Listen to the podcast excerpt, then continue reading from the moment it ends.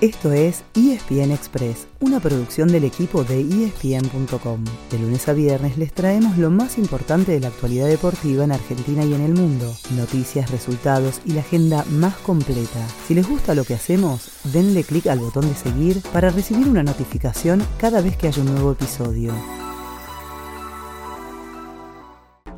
Busca la pelota. López, Muñoz que dejó para que le pegue Torres, tiró. ¡Gol!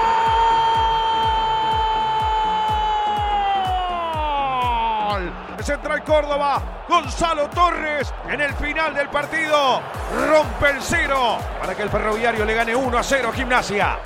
La punta del torneo de la Liga Profesional nuevamente cambió de manos. Gimnasia había arrancado la fecha 20 como único puntero, pero anoche no pudo mantenerse, ya que en tiempo de descuento perdió 1 a 0 con Central Córdoba en Santiago del Estero. Así, el que volvió lo más alto es Atlético Tucumán, gracias a su victoria del lunes 2 a 1 sobre Argentinos Juniors. A falta de 7 jornadas, parecen haber quedado 7 equipos en carrera, separados por solamente 6 puntos. Atlético Tucumán manda con 38, lo escoltan Gimnasia y Boca con 36, Siguen Racing y Huracán con 34 y River y Godoy Cruz suman 32. La próxima fecha comenzará el viernes con tres de los candidatos en cancha. Boca visita a Godoy Cruz y Huracán recibe a Banfield.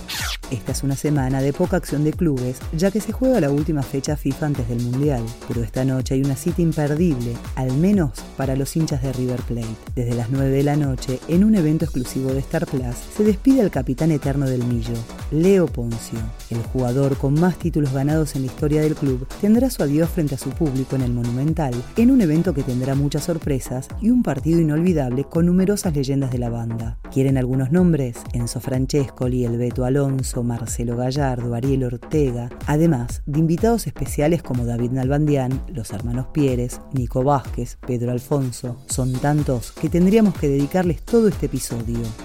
Les decíamos que las elecciones de todo el mundo van a tener, desde hoy hasta el martes que viene, la última ventana de partidos antes de Qatar 2022.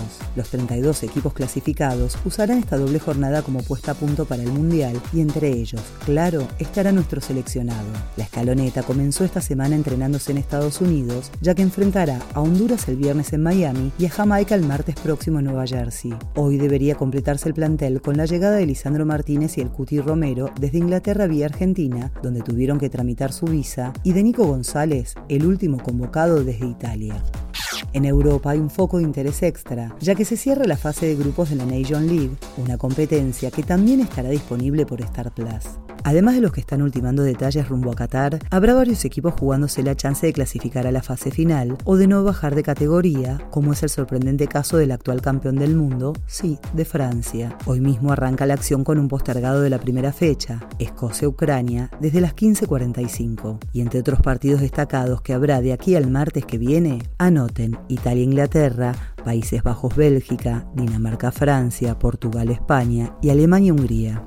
Nos vamos adelantándoles que el fin de semana habrá otros dos eventos imperdibles por ESPN y por Star Plus. Uno es el cierre del Rugby Championship con los Pumas enfrentando a los Springboks en Sudáfrica. El equipo argentino hoy tendrá doble jornada de entrenamiento y mañana jueves a las 9 de la mañana se sabrá quiénes serán los titulares para el sábado. El otro es la Labor Cup de viernes a domingo con la despedida de Roger Federer, aunque todavía no se sabe si podrá jugar. El suizo es uno de los seis convocados por el lado de Europa, mientras que en el equipo del resto del mundo estará Diego el Peque Schwarzman. Ese fue el final del episodio de hoy. De lunes a viernes, al comenzar el día, les contamos lo que pasó y lo que se viene en el mundo del deporte. Los esperamos en el próximo episodio con mucho más ESPN Express.